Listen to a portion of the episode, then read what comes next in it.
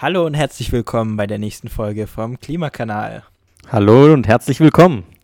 Und heute geht es mal um unsere eigenen Sünden.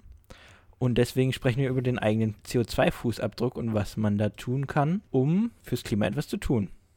Richtig. Ich meine, unser, unser Podcast beschäftigt sich natürlich andauernd mit CO2.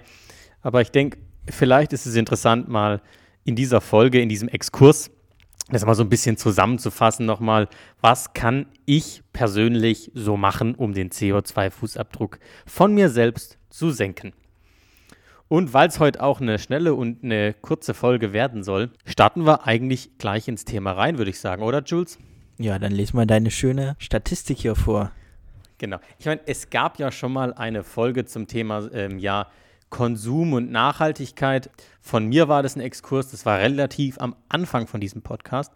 Und da habe ich auch diese Statistik hier schon mal vorgelesen, nämlich das ist die Größe eines CO2-Fußabdrucks eines Durchschnittsbürgers oder einer Durchschnittsbürgerin in Deutschland. 38 Prozent des CO2-Ausstoßes, also dieser CO2-Ausstoß ist natürlich wie immer in CO2-Äquivalenz umgerechnet, aber 38 Prozent davon gehen auf Konsumgüter. 19 Prozent davon gehen auf Mobilität.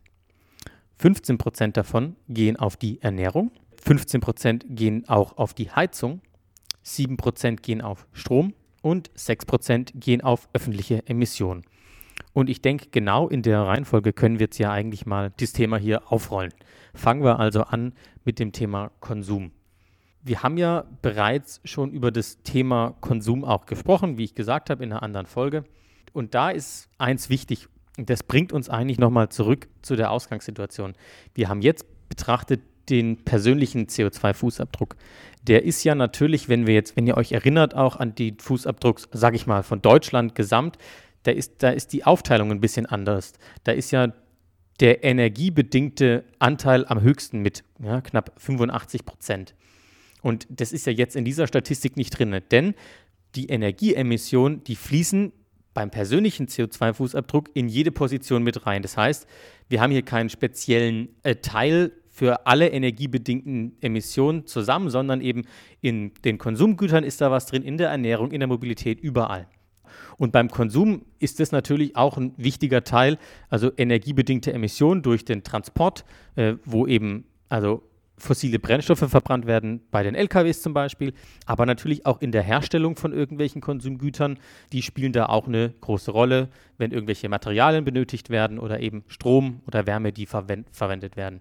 Und das ist ein Punkt natürlich, den man aber bei seiner Konsumentscheidung aktuell noch schwer beeinflussen kann. Also klar, ich kann mich entscheiden, Unternehmen zu suchen, die halt grün produzieren, aber es ist noch nicht ganz so einfach und nicht ganz so transparent.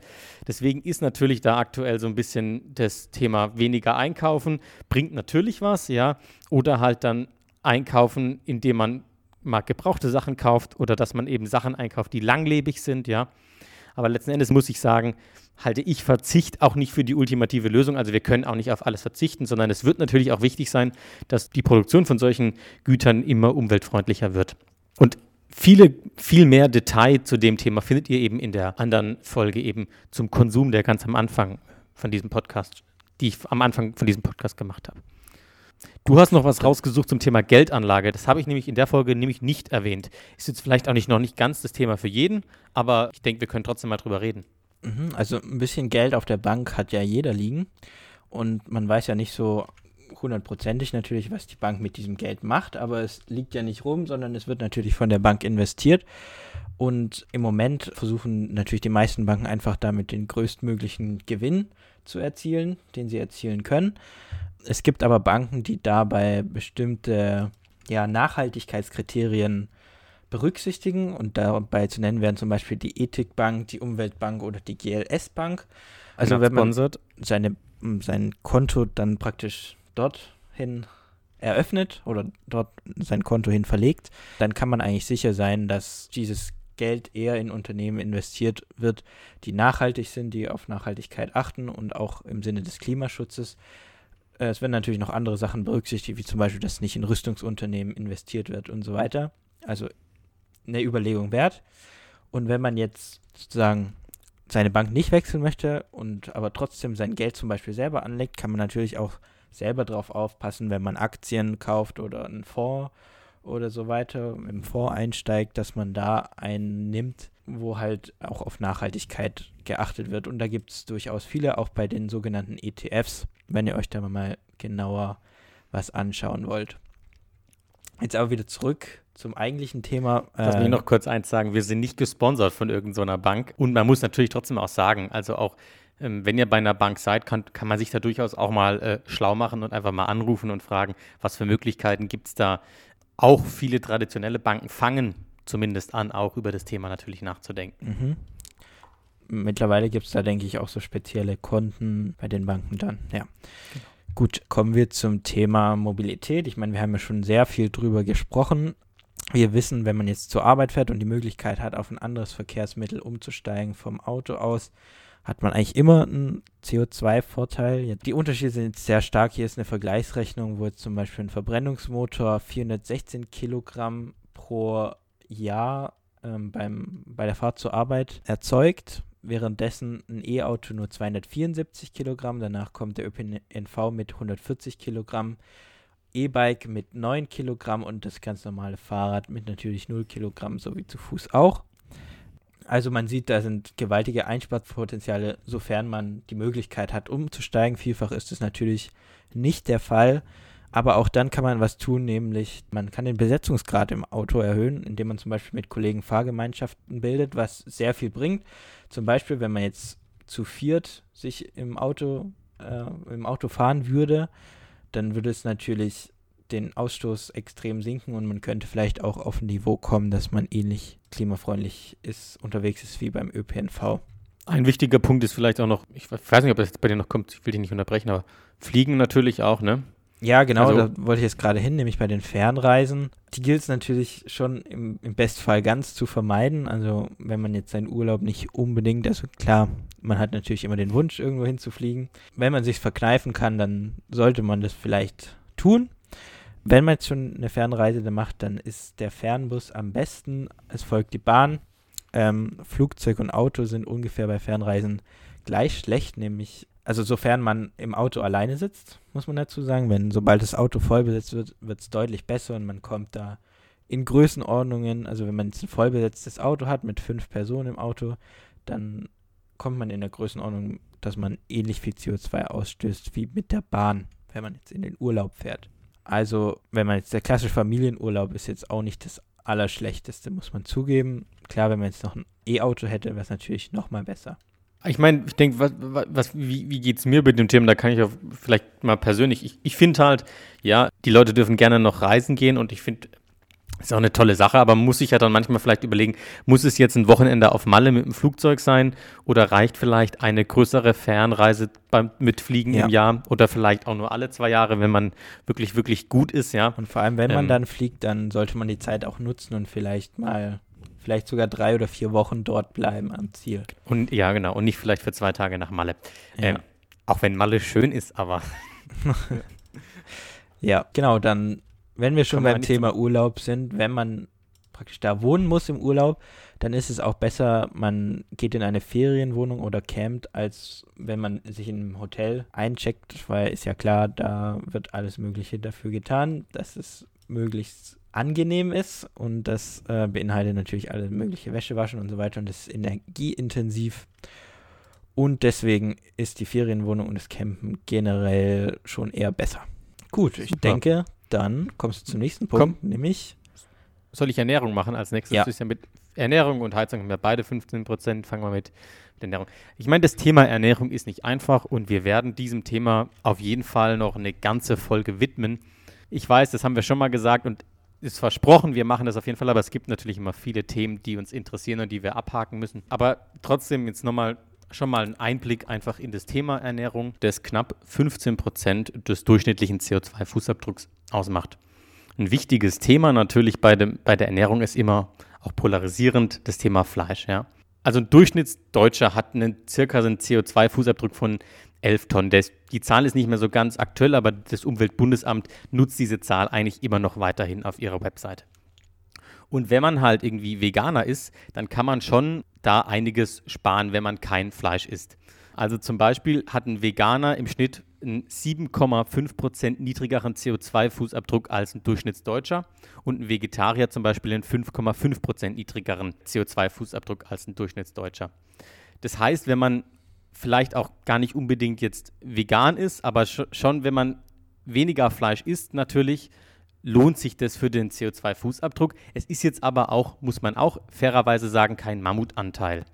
Genau, aber es, es macht auf jeden Fall äh, schon mal was aus. In den Zahlen ist natürlich auch immer drin noch dieses Thema Fleischtransport, äh, Fleischerzeugung, zum Beispiel Wärme und Strom, das, das man halt dafür braucht. Wenn man das natürlich noch grün machen würde, wäre es auch schon mal besser.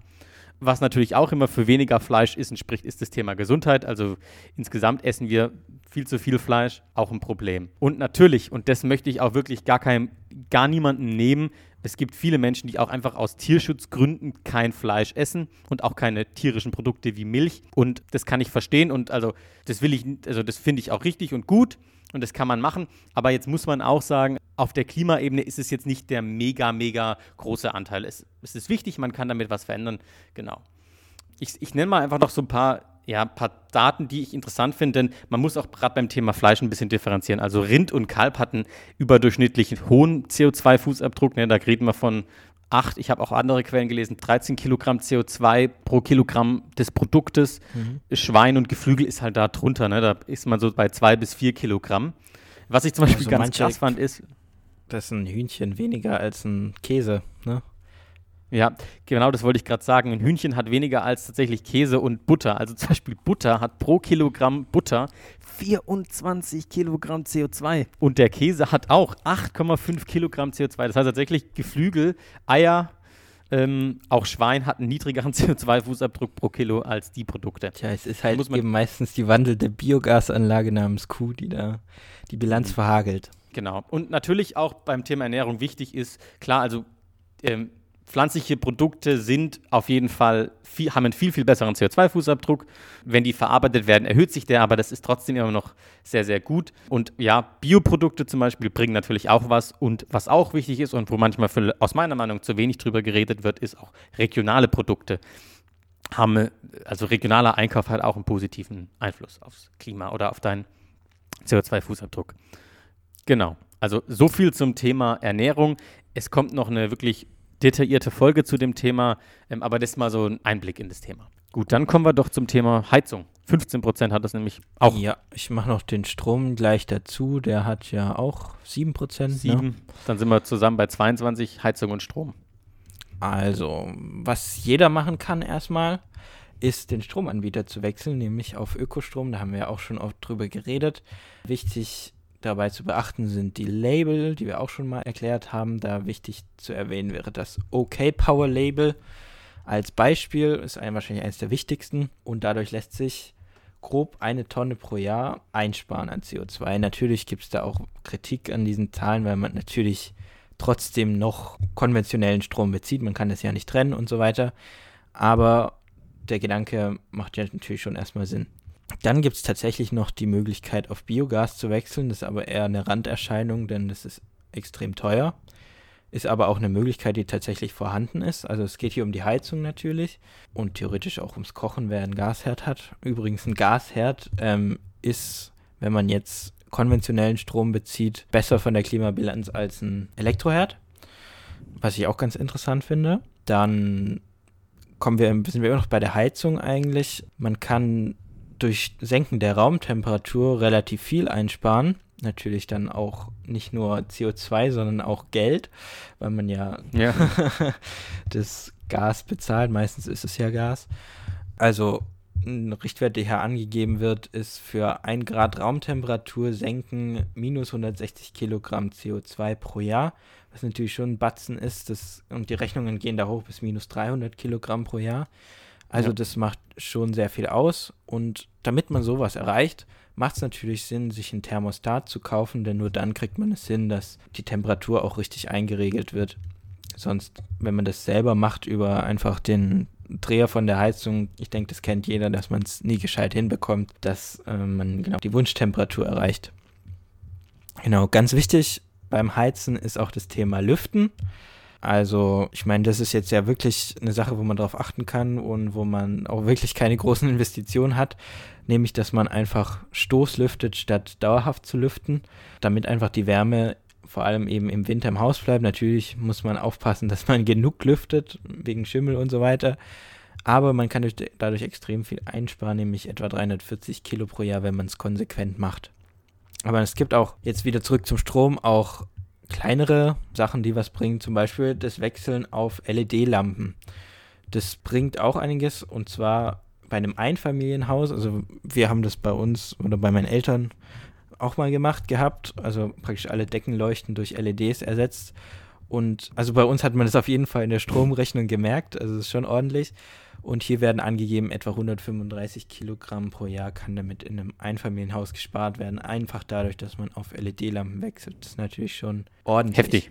Ja, gut, dann kommen wir zu den Sachen, wo man leider ein bisschen mehr Geld ausgeben muss, um wirklich voranzukommen. Aber wo wir aber auf Dauer nicht drum kommen werden, ist nämlich die Heizungsanlage zum Beispiel zu wechseln. Entweder von Öl auf Gas, macht tatsächlich schon mal Sinn weil das Öl natürlich einfach nochmal deutlich schlimmer ist. Wenn man eine Fußbodenheizung hat, dann kann man auch auf eine Wärmepumpe wechseln, was natürlich nochmal deutlich besser ist. Ja, also einfach die Heizungsanlage wechseln. Dann natürlich Thema Dämmung, ganz wichtig. Selbe wie beim Lüften, je mehr Wärme drin bleibt, desto weniger Energie wird verbraucht. Und das macht einfach extrem viel aus. Das ist natürlich immer, es kommt extrem stark auf das Haus an, das man hat, was für eine Heizungsanlage zurzeit vorliegt und so weiter.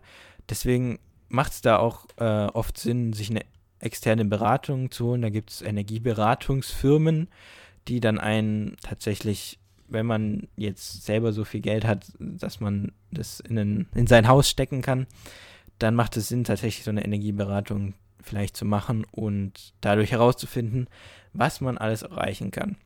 In dem Thema vielleicht auch zu nennen ist natürlich der Einsatz von der PV-Anlage, die man sich aufs Dach bauen kann, das bringt natürlich auch extrem viel am Ende. Vor allem, wenn man es auch in einer Kombination zum Beispiel mit einer Wärmepumpe und auch einem Elektroauto hat.